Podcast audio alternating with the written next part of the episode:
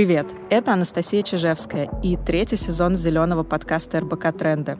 Сегодня нас ждет интересная дискуссия. Будем обсуждать будущее сервисов доставки продуктов и готовой еды. С одной стороны, доставка – это очень удобно. Думаю, в пандемию каждый из нас хотя бы раз заказывал еду на дом. За месяцы локдауна индустрия доставки готовой еды и продуктов из супермаркетов действительно сильно выросла. По данным исследовательского центра НАФИ, на самоизоляции 67% россиян заказывали продукты и разные непродовольственные товары в онлайн-магазинах. И пока это становилось привычной частью жизни, можно было не заметить последствия для окружающей среды. Но обратной стороной этого процесса стало огромное количество одноразовой упаковки. Например, пластиковых пакетов, контейнеров и приборов. Причем сдать на переработку можно далеко не все. Например, одноразовые вилки и ложки, как правило, на переработку не принимают. В основном это связано с тем, что их делают из разных материалов, которые нужно перерабатывать отдельно. А рассортировать такое мелкое сырье по типам – сложный и невыгодный процесс.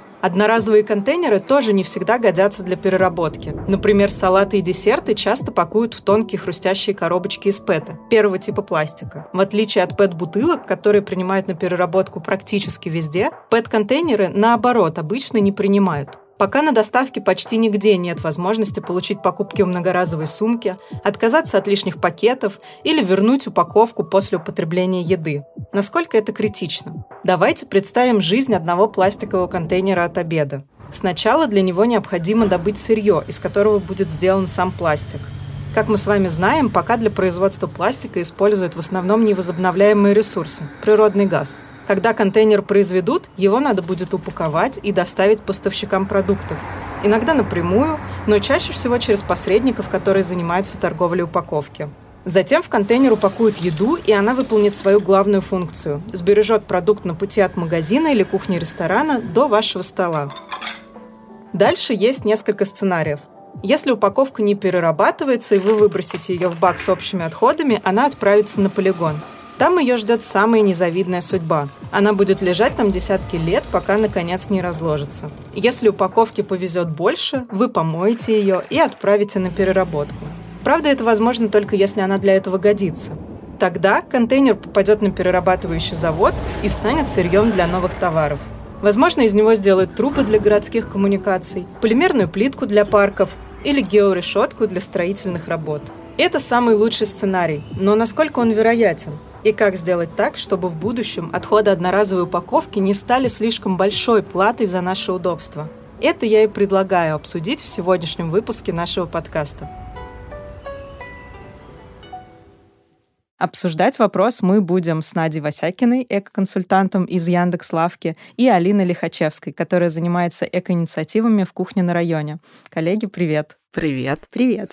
У меня к вам такой вопрос. Вот вы занимаетесь экологизацией ваших сервисов и в то же время стараетесь поддерживать инициативы. Вы пришли со своей бутылкой и своим стаканом. То есть одновременно вы видите вопрос и со стороны бизнеса, и со стороны потребителя. Как должна разделяться ответственность между потребителем и бизнесом? Должен ли бизнес предлагать эко-решения или человек должен сам выбирать, заказывает ли он доставку и соглашается на кучу пакетов, или он ищет Zero Waste Shop и едет исключительно туда. Я вообще люблю начинать с того, что мы-то как бизнес задумались о всех инициативах благодаря нашим клиентам, которые приходили и говорили, ребят, от вас остается много отходов, пожалуйста, обратите внимание на эту проблему. Поэтому, если бы аудитория не возвращала нам эту ответственность, возможно, мы бы сами сильно позже до этого дошли. И тут важно, что клиенты, выбирая наш сервис, они как будто бы с одной стороны эту ответственность нам возвращают, но в то же время и берут часть ее на себя. Без их экоосознанности мало что вообще бы произошло. Но тут, наверное, важно вообще поговорить, какой смысл мы вкладываем в слово ответственность. Просто говорить о том, что да, мы как бизнес используем там одноразовую пластиковую упаковку и все. Как бы не продолжать этот разговор. Немножко, наверное, уже сейчас даже совестно и не позволят нам этого сделать. Как потребители, как бизнесы, мы друг друга постоянно подстегиваем и в экоосознанности, в экоинициативах в том числе это очень какая-то крутая новая конкуренция, но в то же время есть клиенты, клиенты, которые, если они будут радикально отказываться от этих бизнесов и от нас в том числе, то мы же перестанем существовать. В общем, тут вопрос непростой сам по себе. Мне кажется, что, конечно, нужно, безусловно, разделение ответственности, и, конечно, бизнес тоже эту часть ответственности должен нести, потому что со многими экологическими инициативами, да, когда все участники пытаются там перекинуть эту ответственность друг с друга, было бы классно, если бы все, наоборот, поняли каждый свою долю. То есть я убеждена в том, что а, бизнес в первую очередь совершенно точно не должен заниматься намеренно каким-то гринвошингом, то есть вводить вообще людей в какое-либо заблуждение. То есть понятно, что а, где-то можно ошибиться, потому что это вообще какой-то новый абсолютно мир, в котором нету сейчас точных правил, как нужно делать, а как не нужно. То есть есть какие-то основные принципы, рекомендации там международные, локальные, которым бизнес должен следовать, делать и не бояться ошибаться, но при этом вот эта история, когда ты намеренно пытаешься проехаться на экологической повестке, мне кажется, что вот это, безусловно, нужно заниматься какой-то коммуникацией открытой тоже с пользователями, рассказывать, что конкретная компания да, делает, как она это делает, почему она это делает, чтобы люди, ну, в общем-то, видели какие-то причинно-следственные связи и могли, ну, как бы действительно там отделять зерна от плевел и понимать вообще, что правильно, что неправильно. А как вообще люди отнеслись к вашим эко-инициативам? Ну, во-первых, расскажите поподробнее, что вы делаете, и не получилось ли так, что вы словили на этом еще больше хейта, потому что может показаться, что это и есть как бы прокатиться на экологической повестке.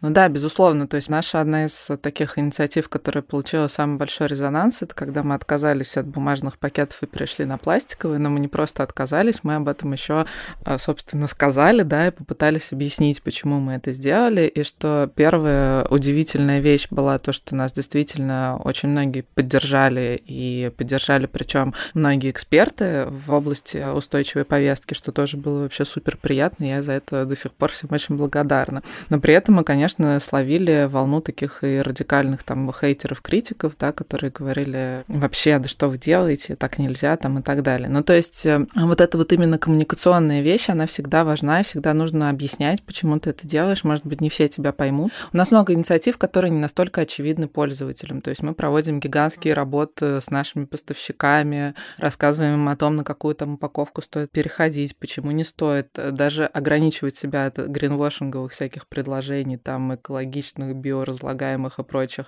штук, это тоже занимает как бы значительное время. Плюс мы там внедряем какие-то тоже из невидимых решений, решения в логистике. То есть мы там используем оборотную тару для того, чтобы развозить заказы в лавке.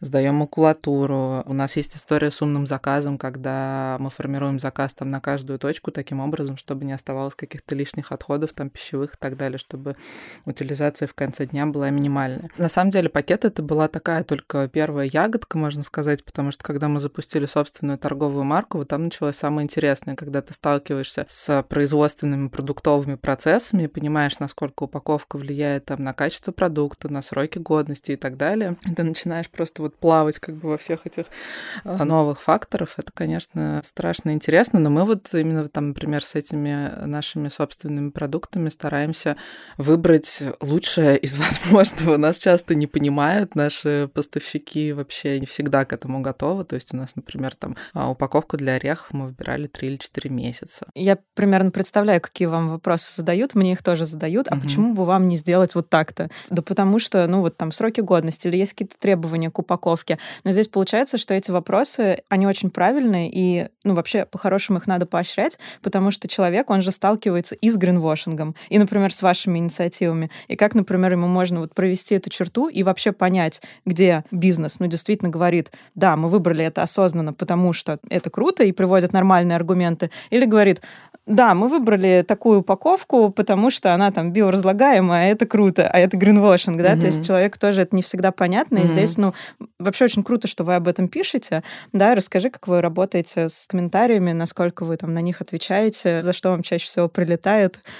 Но все, что касается, если где-то проскакивает что-то про экологичность или упаковку, то это всегда приходит ко мне. То есть я там либо отвечаю сама, либо помогаю там нашему саппорту как-то правильно ответить. Но действительно часто прилетает за то, что много пластика. Вот посмотрите, сколько у вас там пакетиков, почему у вас каждый лимон упакован в отдельную упаковку и так далее. Я первый раз заказала доставку летом, когда заболела. И я первый раз заказала Яндекс Лавку, и меня прям бомбануло с этого лимона в упаковке. Я просто была в ярости на самом деле, потому что я заказала два лимона, и ну каждый был в индивидуальном пакетике. Потом, когда мы уже начали с вами работать по экологизации, я действительно вот задала свои вот эти, а почему бы вам не? Не mm-hmm. сделать так-то, не сделать так-то, не сделать так-то. И действительно оказалось, что вот эта маленькая упаковочка индивидуальная, у нее ниже экослед, чем у любой другой упаковки. А mm-hmm. без упаковки вообще нельзя, потому что, ну, действительно, мне как пользователю важно понять там страну происхождения, срок годности, в общем, все, что я вижу на ценнике в магазине, здесь как бы мне нужно это обязательно преподнести mm-hmm. вместе с продуктом. Да, ну то есть вот эта история про то, что у вас много пластика, она, конечно, постоянно приходит, и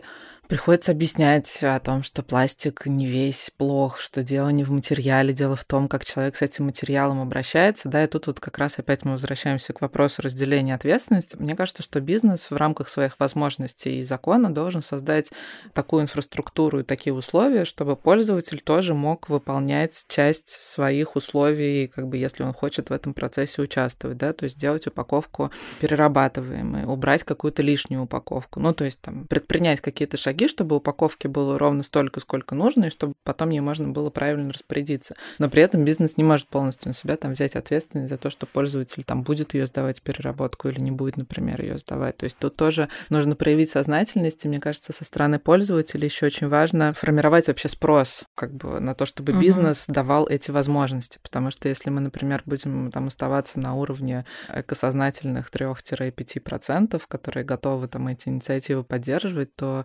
никакие инициативы, которые бизнес будет предлагать, они будут просто очень быстро загибаться и никогда не станут устойчивыми. То есть это взаимосвязанные процессы, то есть повышается да. какая-то общая сознательность, ответственность, просвещение, коммуникации, то есть то, что мы делаем, да, то есть мы пытаемся большему количеству людей рассказать, как правильно, как неправильно, и как бы уйти от этого гринвошинга, даже если нам порой приходится там какие-то непопулярные мнения высказывать там на тему пластика и так далее. Таким образом мы повышаем экосознательность, таким образом я надеюсь, что мы повышаем повышаем спрос на именно услуги, связанные с устойчивой повесткой там и эко-инициативами, и так вот все это постепенно, по чуть-чуть начинает вместе работать. Алин, ты сказала, что вы, по сути, пришли к экологизации через запрос от ваших пользователей, да, то есть люди говорили, о, у нас куча упаковки, давайте сделайте с ней что-нибудь. А как они отреагировали на то, что вы уже внедрили это? Как много людей действительно в это втянулись? Писали ли вам слова благодарности? Как это было? Да, слова благодарности писали. Интересно интересные два есть, наверное, кейса, на которых можно посмотреть вообще, как они реагируют. Первый кейс, когда мы в прошлом году запускали эту самую опцию возврата упаковки. Для тех, кто слушает подкаст, не знает ни про кухню на районе, ни про этот возврат упаковки, это такая опция, которую мы запустили в конце прошлого года, когда наши клиенты получили возможность возвращать упаковку чистую, и мы ее дальше передавали на переработку. Для этого мы построили внутри инфраструктуру, нашли подрядчиков, который бы точно это увозил на переработку, там еще дополнительно сортировал. Ну, в общем, сделали какое-то осознанное усилие как бизнес. И дальше наша аудитория разделилась на два лагеря. Восторженных сторонников, которые говорили, вау, как это круто, мы так рады, что вы это наконец сделали, потому что люди нам буквально приходили и требовали, говорили, ну что вам стоит, ваш же курьер, он сейчас обратно поедет на кухню, ему же несложно забрать этот пакет с упаковкой. Э, понятно, что у нас там за кулисами это там потребовало каких-то э, изменений, в том числе в том, как мы вообще работаем. Но мы все равно готовы были на них пойти. И получилось, что мы дали людям именно тот сервис, который они так долго ждали. Но, естественно, не обошлось без критики. И тут важно было понять, какая критика конструктивная, где-то нам указали на ошибки, ошибки в самой системе или там в коммуникации, где мы недостаточно явно вообще объяснили, как это работает, и из-за этого могли ненароком людей вести в заблуждение или кому-то показалось, что мы пытаемся их вести в заблуждение. Но эту критику мы тоже взяли на вооружение, отработали, и как бы она стала частью нашего какого-то пути развития. Но и была, конечно, еще, ну вот, неконструктивный хейт, потому что в какой-то части сообщества сложилось впечатление, будто бы как только бренд пытается запускать эко-инициативы, он прикрывает какие-то свои мутные делишки. И как только люди слышат что-то по теме эко от бизнеса, они просто вешают на него клеймо, как будто бы он там что-то такое совершенно недобросовестное совершил, и сейчас вот как-то пытается прикрыться этими самыми зелеными правилами практиками. И таких людей крайне сложно переубедить, но мы в целом мы не ставили себе такую задачу. У них вот есть какая-то сформированная позиция жизненная, они видят эго, говорят, так, это точно какие-то негодяи, но если мы видим людей, которые не до конца разобрались и искренне хотят, то, конечно, мы понимаем, что мы сейчас придем, там буквально парой предложений этот комментарий отработаем, дадим ему чуть больше нового знания, и он уйдет от нас там опять же, с чем-то новым, и всем будет от этого классно, и он еще и становится как бы нашим адвокатом, потому что он дальше будет рассказывать своим знакомым о том, что кухня не просто вот запустила проект, а она еще и точно знает, что делает, и объясняет другим, и в целом не стесняется на какие-то каверзные вопросы отвечать. Но был еще второй кейс, и он тоже про пластиковые пакеты. Это такой путь общепитовцев. Мы привыкли крафт-пакеты, это там связано с едой. Вообще традиционно считалось, что крафт это экологично, и тут нужно наверное, сказать большое спасибо маркетологам, которые этот крафт производят. И когда мы э, в прошлом году узнали, что, оказывается, полиэтилен как будто бы экологичнее в наших условиях, у меня вот тоже был mental breakdown. Я так долго приходила в себя, и ну, на уровне обывателя крафт и бумага, такой, этого не может быть, как же так? Потом там почитали исследования Гринписа, которое говорит о том, что все неоднозначно. Тоже нашли какие-то LCA анализы, почитали, ну там для других стран, примерно поняли, где собака зарыта. И в тот момент, когда мы перешли на полиэтиленовые пакеты, это все было сопряжено с тем самым сервисом по возврату упаковки, нам пришли и сказали, вы же платите еще больше пластика, как вам не стыдно? И мы такие, подождите, давайте разберемся. У нас нет задачи как бы весь мир замусорить пластиковыми пакетами. Мы искренне считаем, что это путь более прогрессивный, потому-то, потому-то. Ну и дальше, опять же, уже либо люди понимали, въезжали в тему и говорили, да, согласен, либо просто нас проклинали, разворачивались и уходили, как бы, ну и ладно. Наверное, тут тоже важно разграничивать, где тот самый порог, за который мы уже не будем заступать и не будем становиться на путь праведного вещания защиты пластика во всем мире. Но если человек искренне не готов сейчас переубеждаться, окей, наверное, ему нужно еще больше времени, возможно, он потом из других источников послушает, почитает и там сам потом созреет и дойдет до этого. Да, мне вот тоже кажется, что нужна критическая масса источников, которые будут говорить правильные вещи, поэтому я всегда очень радуюсь, когда бизнес не боится об этом говорить, Э, не боится там отвечать на комментарии, несмотря на то, что хейт, он всегда будет в таких инициативах, да, потому что есть вот эта группа людей, которые захейтят в любом случае, которые считают, что бизнес вообще должен закрыться, потому что он априори не экологичный. Ну и, в принципе, эти люди, скорее всего, не очень представляют, каким будет наш мир без всех вот этих сервисов, без там асептической упаковки и так далее, и так далее. Поэтому, наверное, лучшее, что может сейчас сделать вообще любой бизнес, просто быть открытым, прозрачным и объяснять свои решения. И здесь, на самом деле, деле я, наверное, вместе с вами, как такой лояльный пользователь кухни, прошла вот этот процесс, потому что сначала, когда вы только запустили эту упаковку, мне тоже было непонятно, а кто ее перерабатывает, а кто ее сортирует, а правда ли ее будут сортировать. Ну, потому что, естественно, я знаю, что бывают и гринвошинговые проекты, да, э, и стало очень радостно, когда вы начали приоткрывать эту завесу и рассказывать, что вот мы там поработали с собиратором, с Эколайном, теперь на сортировках Эколайна выделяют наши контейнеры, и я уже там с чистой совестью сдала не вам, не через курьера, а, собственно, просто в контейнеры Эколайна. И вот здесь мне было бы очень интересно узнать статистику, а сколько людей действительно вот этой функцией воспользовались. Я так понимаю, что сейчас эта функция не работает, то есть сейчас контейнеры курьерам вернуть нельзя из-за пандемии, а, но их все еще можно сдать в Эколайн и, может быть, куда-то еще. Расскажи, пожалуйста. Да. Тогда все по порядку. Во-первых, хочу прокомментировать вот этот момент, что ты нам в самом начале не доверяла, и это как раз было э, предметом критики. Мы сами поняли, что мы недостаточно явно объяснили. Мы, это была одна из наших первых попыток вообще пойти в коммуникацию на тему э, там, устойчивых практик, и мы не знали, как нам нужно это подавать. Вот теперь мы, кажется, учимся и знаем, что если уж э, идти, то до конца и показывать все сразу. И мы бы сами предвосхитили очень много этих самых возражений, и на нашу, на нашу службу поддержки не было бы такой нагрузки. А, так вот, к цифрам. Когда мы запустились, э, порядка 3,8% от э, всех заказов были с опцией возврата упаковки упаковки. На масштабах тех дней а, за три месяца это почти 30 тысяч раз нам вернули упаковку. Нам довольно сложно пересчитать это, например, в, не знаю, сколько килограмм полипропилена сдали, потому что кто-то а, сдавал буквально по одному-два, кто-то копил и сразу сдавал полный да. пакет. И это, кстати, вообще очень клево, то, что люди учатся копить. А, ну, мы примерно понимаем, что это там точно больше сотни тысяч единиц пластиковой упаковки, которые уехали на переработку. Кажется, не очень много, но вспоминаю, что только в начале вот этого года запустилась двухпоточная система сбора отходов в Москве, и примерно такой же порядок цифр был в целом по городу, и из того, сколько выбирают на сортировочных линиях и сколько уезжает на переработку, поэтому, кажется, для старта, и учитывая, что мы не сильно форсировали вообще эту опцию, это неплохой задел. Но мы вот буквально дали себе эти там три месяца, как, знаете, такой испытательный срок, починить все косяки, как-то на ходу разобраться, где мы какие-то недочеты, в общем, не учли, как случился ковид. И тут вопрос стоял, э, мы выбираем как бы экологию или безопасность и здоровье людей. Просто в шоке от того, какой год нам достался и какие странные вещи вообще встали на нашем пути как бизнеса и там, как людей в том числе.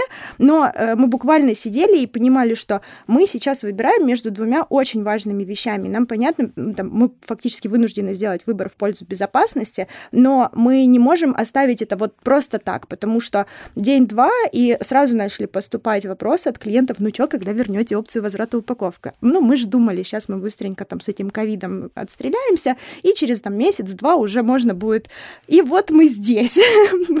Когда шел вот уже второй месяц, и количество обращений стало критичным, мы поняли, что нужно срочно эвакуировать весь этот пластик с балконов наших клиентов, а я же как бы сама тоже сортирую, и я, я-то вижу, какой у меня масштаб бедствия, думаю, у других-то не, не легче, да, наверное. У меня тоже просто был филиал эко-центра на балконе.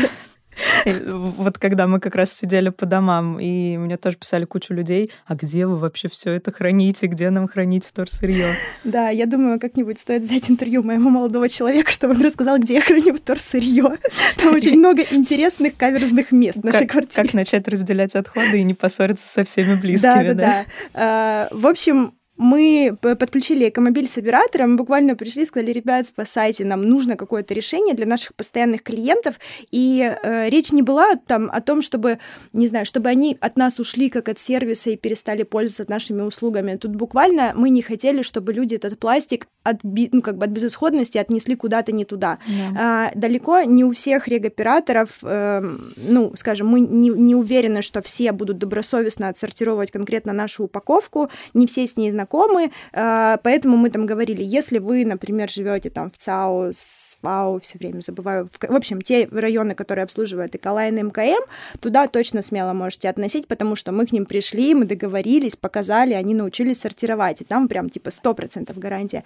Но не все живут в этих районах, давайте найдем еще одну альтернативу, и там вот как раз помогает Экомобиль, э, мы сейчас э, выкупаем промокоды у него для наших клиентов и раздаем, и получается, что там, если сейчас по-моему, 1200 стоит, например, вызвать экомобиль, то для наших клиентов это будет 500 рублей. И понятно, что находятся люди, которым даже это как бы довольно дорого, потому что, ну, типа, извините, мы тут и так вторсырье сортируем и копим его дома, еще и деньги платить за то, чтобы его вывезли. И это тоже, наверное, какой-то следующий шаг в мировоззрении нас, как э, в население. Но, тем не менее, мы говорим, окей, есть вот такие варианты, выбирайте, какой вам комфортнее. Я буквально один раз написала клиенту, говорю, смотрите, у вас рядом с домом, там, в условном Митина.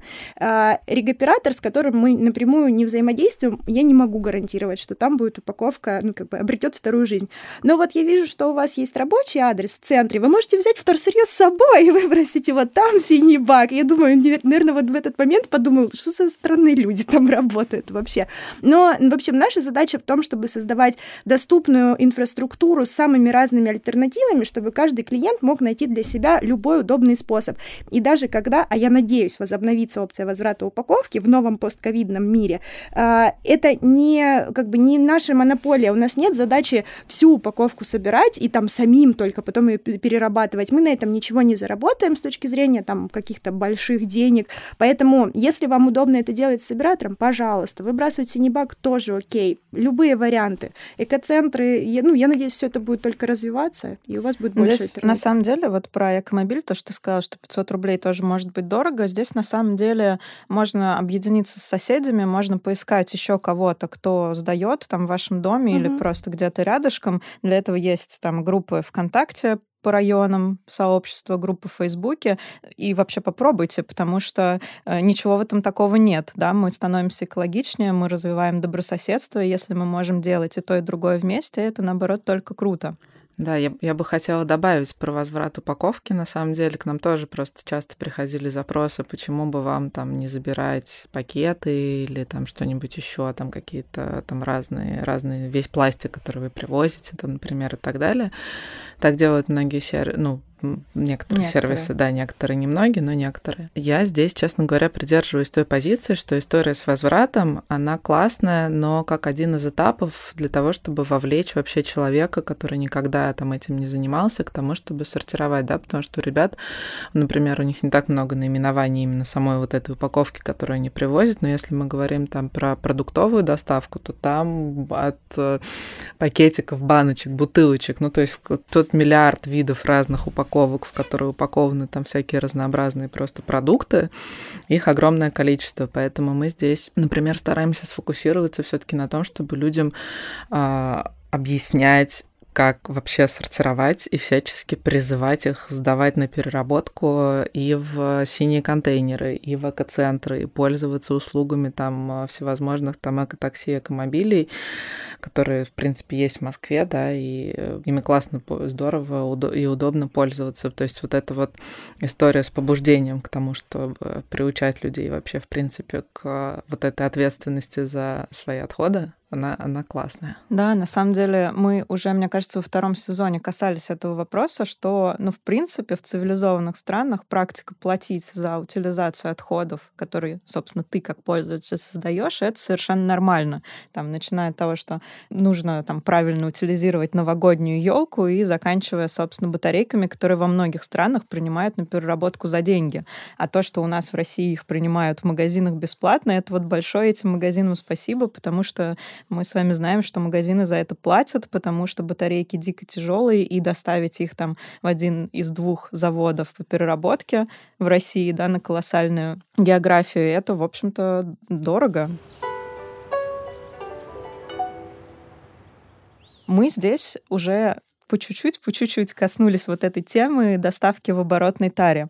А, и я думаю, нам ее обязательно нужно сегодня обсудить и затронуть, потому что она многих наших слушателей, я уверена, волнует. Но здесь давайте сначала вообще, в принципе, представим, а какое будущее ждет сервисы доставки, вот как как вы его представляете? Потому что все-таки рано или поздно, ну, наверное, нам придется отказываться от такого количества одноразовой упаковки. Об этом говорят все эксперты, да, много очень исследований на этот счет. Вот как вы думаете, какое будущее нас ждет?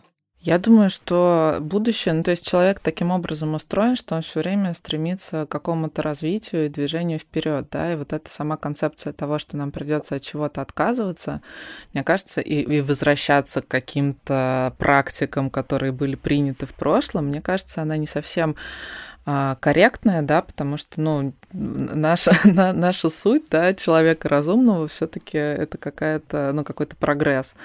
Поэтому, мне кажется, здесь нужно не отказываться, а нужно, ну, какие-то искать, находить и разрабатывать какие-то адекватные замены. Вот недавно у фонда Эллен МакАртур вышла, как раз тоже вышел там сборник рекомендаций, который касается в том числе там оборотных всевозможных практик, и очень классный ролик на тему того, как можно заменить там вот привычные там нам вещи, например, на какие-то другие, то есть там всякие съедобные упаковки для овощей и фруктов, а вместо того, чтобы оборачивать там шесть пластиковых бутылок еще одним там слоем пластика, можно склеивать их клеем и так далее. Ну, то есть какие-то новые классные решения. То есть прежде чем от чего-то отказаться, нужно придумать, чем это заменить, да, потому что мы не вернемся в тот мир, где все будет просто без упаковки. Ну, то есть это, это то есть да. при том количестве людей, который сейчас живет на Земле, да, то есть надо понимать, что упаковка, она еще служит для того, чтобы сохранять э, свойства, там, потребительские качества продукта как можно дольше, и это, ну, собственно, то, что необходимо в, сегодняшних там современных условиях. Поэтому тут скорее не про отказ, а про замену, и да, я думаю, что будут просто внедряться какие-то новые, классные, эффективные и сопоставимые по стоимости технологии, которые просто можно будет э, расширять и ну, на, на сети маленькие бизнесы, большие бизнесы и так далее. Алина, ты как это видишь? А, я как раз буквально вчера вечером пересматривала секцию Эколайна про оборотную тару. И вот мы там разговаривали с коллегами о том, почему это сейчас там сложно, больно, дорого и все такое. Мне иногда даже немножко странно от того, что э, меня приглашают поучаствовать в дискуссии на тему оборотной тары, потому что мы ее не используем в клиентской доставке. Э, но так вышло, что, опять же, к нам приходили наши клиенты и говорили, да ладно, ну взяли одноразовую, замели на многоразовую. Так они себе это и представляют. И когда мы начали копаться, вот это уже, на самом деле, полтора года прошло с нашего первого подхода к снаряду, э, оказалось, что это настолько затрагивает все бизнес-процессы, вот такая маленькая сущность, как упаковка, что это фактически перестает быть бизнесом, который сейчас называется кухня на районе, и становится чем-то абсолютно другим. Э, я сейчас не буду углубляться в рассуждения по теме, но когда я вот пересматривала эту самую секцию Калайна, э, у меня вдруг в голове возникла вот эта картина, когда бабушка там... И моя реально бабушка стирала целлофановые кульки. Понятно, что с одной стороны экономическая ситуация была в стране такая, а с другой, на самом деле, мне кажется, секрет крылся в том, что еще поколение два назад у людей не было сценария одноразовости это не казалось чем-то обыденным. Потом просто прогресс так шагнул, и вот, видимо, экономическая эффективность одноразовой упаковки тоже стала очень высокой, что сейчас для нас это часть рутины какой-то, бытовухи. А, буквально 20-30 лет назад использовать одноразовые вещи считалось каким-то расточительством и ну, не, чем-то абсолютно нерациональным с точки зрения отношения вот как бы к этим ресурсам затраченным. И понятно, тут как бы складывается много разных факторов, как я уже сказала, там и то, что просто денег у кого-то недостаточно было, чтобы использовать одноразовые вещи, но вот эта вот бережность в быту, она куда-то пропала, и очень хочется вернуть и сделать опять вот чем-то обыденным. вот это мое философское рассуждение, оно к тому, что, конечно, было бы круто, чтобы э, там бизнесы работали на оборотной таре, чтобы они внутри хотя бы между собой как можно чаще использовали какие-то практики оборотные, либо вообще безупаковочные, чтобы, в принципе, бизнесы в момент создание их уже дизайнили бизнес-процессы таким образом, чтобы они исключали избыточную упаковку или там генерирование отходов, которых можно избежать. Но для этого, конечно, нам не обойтись без инфраструктуры и без законодательной базы, потому что сейчас э, первопроходцы, которые занимаются этим, они просто на свой страх и риск делают такие вещи, часто могут вызывать огонь на себя, и тут вот как бы э, многие сдаются просто потому, что они не готовы навлечь на себя какие-то, не знаю, какой-то праведный гнев проверяющих органов, и их можно понять. Сложно винить людей за то, что они там не хотят сталкиваться с колоссальными штрафами. Все-таки бизнеса задача зарабатывать деньги и, ну, желательно не перестать существовать при этом. Вот, поэтому э, хочется, чтобы это было системно на уровне там государства, на уровне понимания бизнесменов того, как изначально этот бизнес сконструировать таким образом, чтобы он был в сути своей устойчивым, а потом уже то, как конкретный каждый бизнес будет себе внедрять эти инициативы, это уже вопрос на местах, потому что мы можем себе позволить прийти к Эколайну и сказать, пожалуйста, э, ознакомьтесь с нашей номенклатурой упаковки и обучите свою сортировочную линию, ее выбирать, э, ну, собственно, из э, бытовых отходов. У нас номенклатура узкая, мы намеренно, осознанно к этому шли, и вот там это довольно несложно. А бизнесы как лавка, у них огромное разнообразие, и, наверное, странно будет приходить к ним и говорить, ну так возьмите и все свои товары упакуйте в упаковку там всего лишь 30 видов. Это, в принципе, невозможно, по крайней мере, в тех реалиях, в которых вот сейчас этот бизнес функционирует. Поэтому э, каждый бизнес уже сам себе решит, как конкретно решать проблемы, а э, нужно, чтобы для этого были просто созданы условия. Да, мне кажется, ты затронул очень важный момент по поводу законодательной базы. И вот здесь хороший вопрос. А как вы сейчас видите вообще вот этот процесс? Во-первых, лоббируете ли вы сами э, свои интересы как сервисы по доставке, потому что сейчас, э, насколько я знаю, ни там в ГОСТах, ни в СНИПах, нигде эта ниша в принципе не регламентирована, потому что все вот эти документы, которые создавались, они создавались тогда, когда таких сервисов, ну, в принципе, просто не было. А что вы делаете в этом направлении? И, может быть, у вас есть какое-то там, э, ну, например, сообщество или какая-то ассоциация тех, кто занимается доставкой, и вы там делаете какие-то практики, направленные на создание вот этой законодательной базы? На мой взгляд, Нужно, конечно же, в первую очередь э, следовать э, моей любимой 17 цели устойчивого развития про партнерство и объединение, и, конечно же, всех объединять, да, но это, опять же, нужно понять про доставки, то есть вот мы говорим все время доставка, доставка, доставка, надо просто даже сейчас на примере Москвы понять, какие бывают доставки, да, то есть есть доставки готовой еды, готовой еды из-под ножа, например, да, то, что, то, что у кухни, то, что приезжает из ресторанов, когда вам сразу приготовили, упаковали, упаковали, отправили. Если мы говорим про продуктовые доставки, есть э, всевозможные там агрегаторы, да, которые работают с разными там сетками ритейла и от них привозят, от них привозят заказы. Есть собственные доставки у ритейлов, да, есть экспресс-доставки. Ну, то есть это какое-то огромное, гигантское количество доставок, у которых совершенно, ну, то есть э, как бы пользователь их может различить, например, по времени, как вот насколько быстро к нему приезжает заказ, там это происходит за 15 минут или это происходит там на следующий день или через два дня дня, например. И то есть от этого зависят какие-то внутренние цепочки и количество людей, которым в этом процессе участвуют. Поэтому, конечно, нужно, безусловно, всем объединяться, но тут важно понять, что прежде чем идти что-то лоббировать, да, и выступать как бы с какой-то инициативой, нужно совершенно точно убедиться в том, ну, то есть самим убедиться в том, что эта инициатива вообще будет жизнеспособна, опять же. И вот тут вот начинается опять как бы крутиться все вот эти вот шестеренки, да, потому что, конечно, можно прийти и сказать, ребята, мы хотим делать вот так, поменяйте нам, пожалуйста, законы, если вот сейчас пофантазировать. И нам, например, меняют законы, мы начинаем это делать и сталкиваемся с тем, что просто это все не едет. Ну, то есть вот все это в это вкладываешь, вкладываешь, вкладываешь, а это не едет, да, потому что это же все равно, если мы говорим о каких-то бизнес-процессах и рыночных отношениях, то есть это должно быть взаимодействие спроса предложения, да, то есть если не будет спроса, то предложение, ну, во-первых, даже если мы вот сейчас, да, живем, ну, то есть, по сути, то, что мы делаем, мы как бы при практически отсутствии спроса формируем предложение, да, и вот рассказываем о том, что, ребята, это нужно будет делать, потому что это классно, там, выбирайте, там, вот мы принимаем такие-то решения, да, для того, чтобы как-то вообще улучшить ситуацию. Конечно, нужно объединяться, Конечно, нужно лоббировать, но в первую очередь нужно вовлекать как можно больше вообще в это количество людей и рассказывать о том, что как правильно, как неправильно, и всем, в общем-то, идти вместе каким-то единым фронтом. А, я хотела сказать про то, что лоббировать интересы можно по-разному, и э, в период пандемии, мне кажется, все наконец оценили роль доставки, а, и в том числе проверяющие органы выдали нам огромный кредит доверия тем, что в принципе позволили работать. Они вошли в положение вообще населения, бизнеса в том числе. Да, на нас тоже распространялись вот эти новые повышенные требования к безопасности организации работы. А, да, мы работаем по требованиям общепитовским, и у нас всегда очень высокие эти требования были.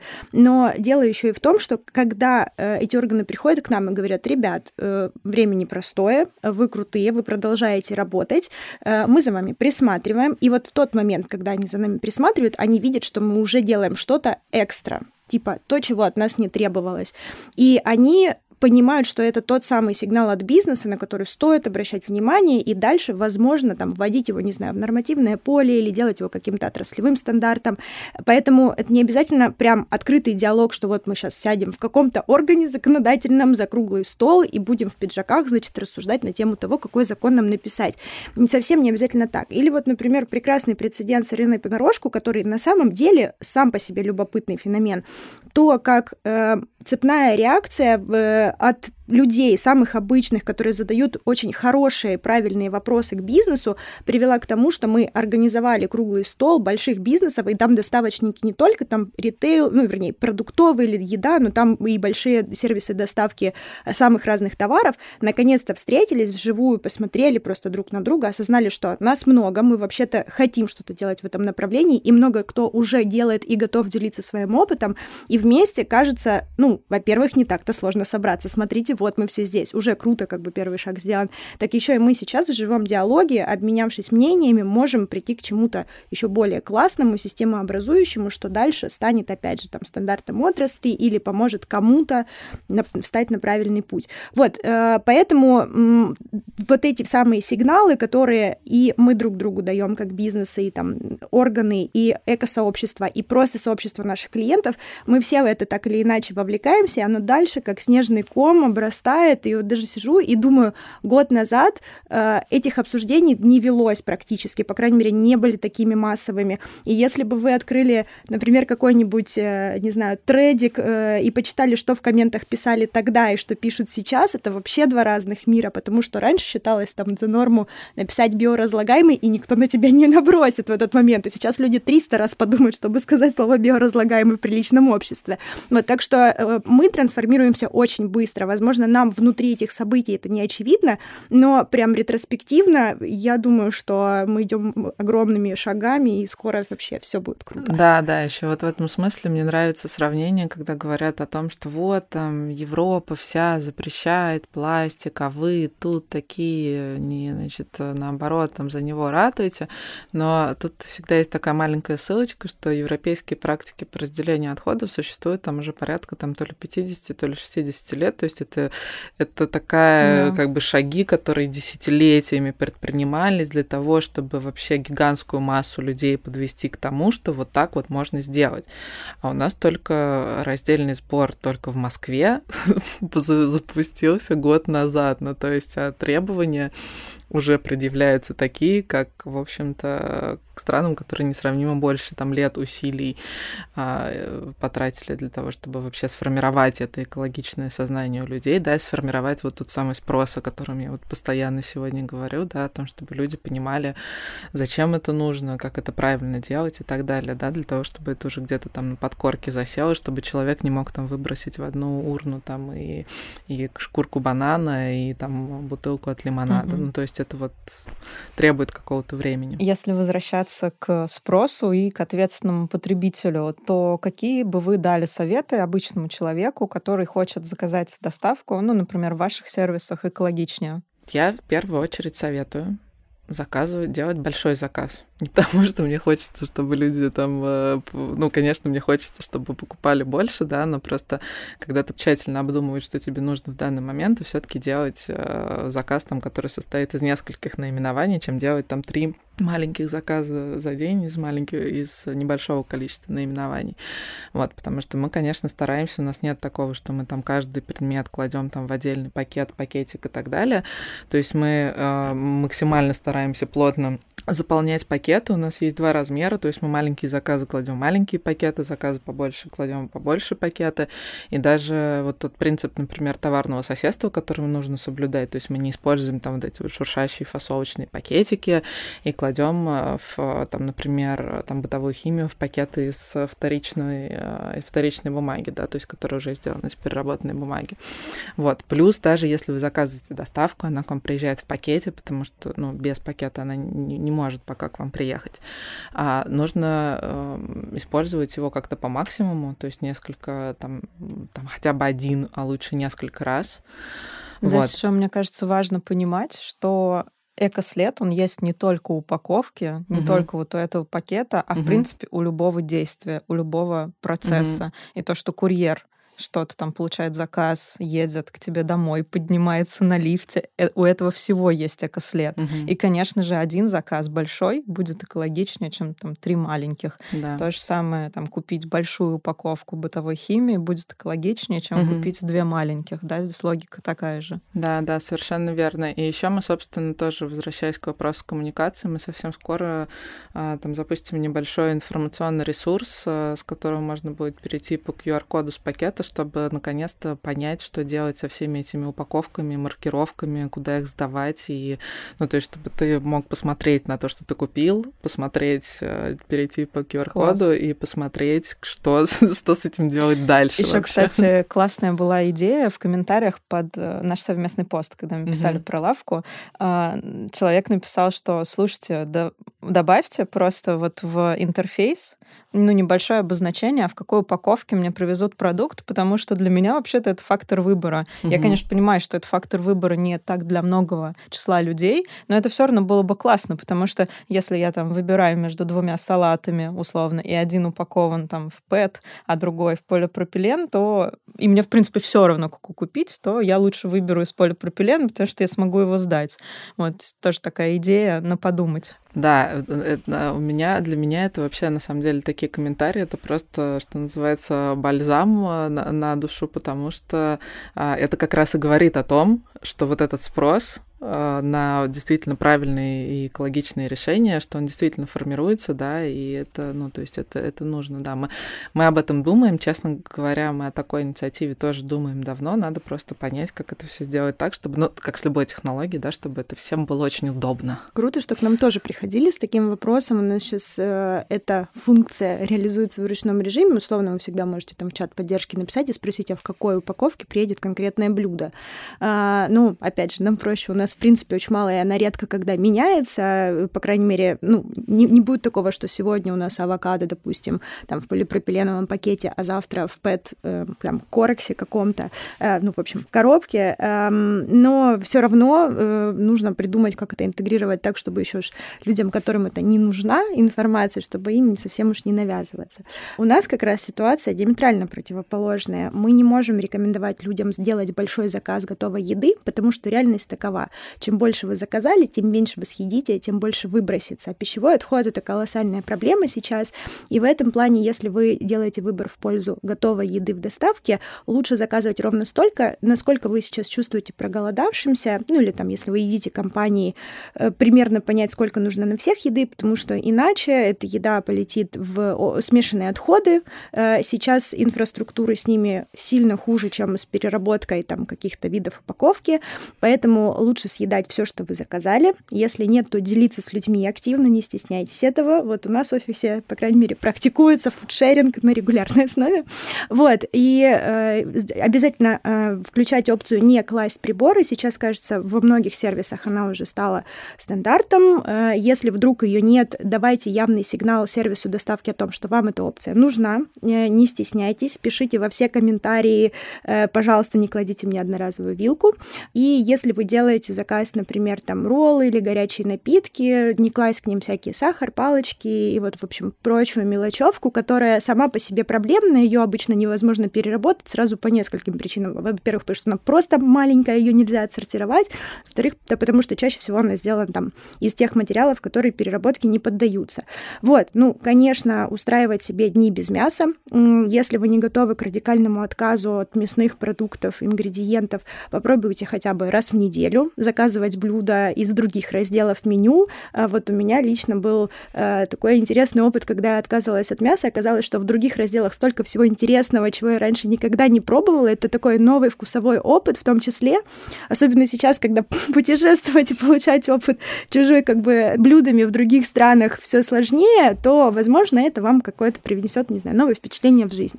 И у доставки есть традиционно проблемная зона горячие напитки. Я не могу про них не сказать, потому что это будет просто нечестно. У нас, к сожалению, пока нет адекватных альтернатив упаковки для горячих напитков, кроме нелюбимых всеми неперерабатываемых стаканчиков с полимерным слоем. Поэтому, ну, наверное, мне с точки зрения бизнеса не очень хорошо это говорить, но правда, постарайтесь не заказывать горячие напитки в доставке. Лучше сделайте выбор в пользу там э, кофе, который вы заварите сами, или там чая, но не в пакетиках, это важно. Э, и, в общем, там на самом деле, если копать дальше, это всегда выбор из двух зол. А, понятно, что не стоит отказывать себе в удовольствии в принципе. Еда, особенно сейчас, это один из самых доступных источников хорошего настроения.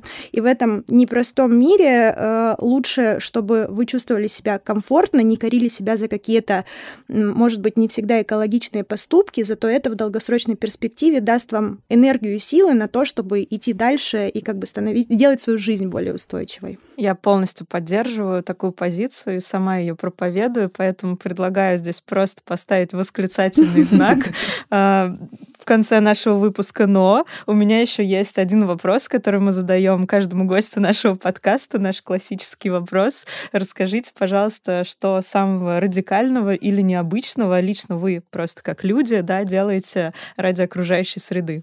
Я просто уже довольно давно а, собираю пищевые отходы отдельно от всех остальных отходов и рекомендую вообще всем людям, которые никогда не пробовали это делать, начать это делать, потому что качество жизни меняется очень конкретно, потому что если даже ты собираешь отдельно там все полезные фракции, а отдельно все остальное там есть пищевые отходы, то ты все равно там каждый день или через день ходишь на контейнерную площадку, а когда ты выделяешь пищевые отходы вообще из общей массы, то ты ну, на контейнерную площадку попадаешь, может быть, э, раз в месяц ну, там, в, при в зависимости от того, какое количество ты заказываешь там тех же доставок.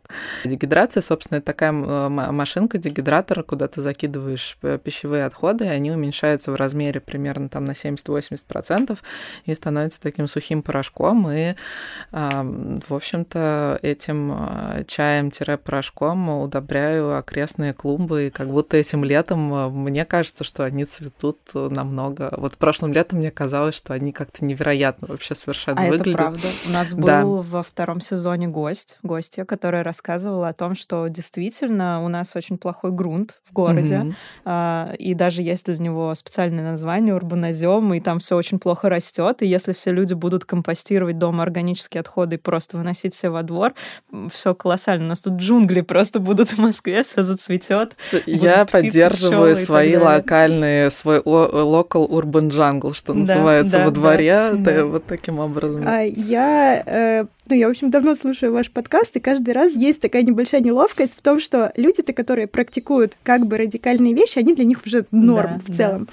Поэтому я обращаю внимание на реакцию своих коллег и знакомых, когда я что-то делаю, они такие, ты странная. И вот это было две вещи. Первая вещь — это то, что я 9 месяцев в этом году не покупала одежду вообще, и это оказалось вообще нормально. Ты и так сидишь в пижаме на самоизоляции. Come on, кому нужна новая одежда? Понятно, что мы там выезжаем в офис, есть какая-то социальная активность, но это было интересное упражнение, и оказалось, что ты ничего не теряешь, если не приобретаешь одежду. Извините за необоснованный каламбур. А вторая радикальная вещь — это то, что к нам в, в компанию, лично мне на почту очень часто пишут самые разные представители упаковочников, там разных партнеров, которые хотят с нами что-то делать. И вот если им не повезло попасть на мое хорошее настроение, и они пришли с предложением на биоразлагаемую упаковку, тут они напрашиваются на лекцию полуторачасовую, причем там дальше два варианта. Либо это компания, которая искренне думает, что причиняет добро, и тогда я приглашаю их в офис, сажаю и говорю, ну что ж, давайте будем с вами обсуждать. И удивительно, что это иногда приносит плоды. Так одна компания э, ушла, переосмыслила и вернулась, когда сказала, что мы нашли партнера, который готов нам сделать инфраструктуру по компостированию, по накоплению и компостированию биоразлагаемой упаковки. Я такая, вау, то есть это реально, если людей ну, достаточно замотивировать. И вот там ребята искренне угорели и поняли, что это востребованная бизнесом ниша, в которой теоретически есть там какое-то будущее.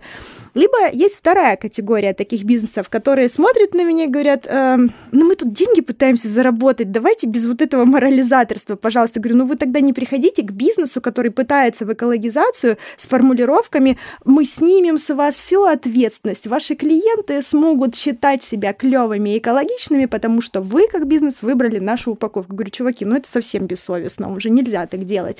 Вот, поэтому я прям уделяю им очень много внимания, так закатываю рукава, типа, ну сейчас я вам напишу, что думаю про эту всю вашу упаковку. Вот, и этого времени мне не жалко, потому что э, я вижу, как вот оно мною инвестированное потом прорастает в какие-то либо в осознание этим бизнесом своей неправоты, либо в поиск каких-то альтернатив, это очень круто, поэтому э, это вот такой мой очень странный способ показывать другим, что они не совсем правильные вещи делают. Слушай, ну это на самом деле очень круто, потому что когда ко мне приходят такие запросы на рекламу, тоже такие дикие, а, одно дело я им скажу, какой-то бешеный экоблогер, mm-hmm. как они потом подумают, да, а другое дело, когда им скажет представитель бизнеса, поэтому делай, продолжай.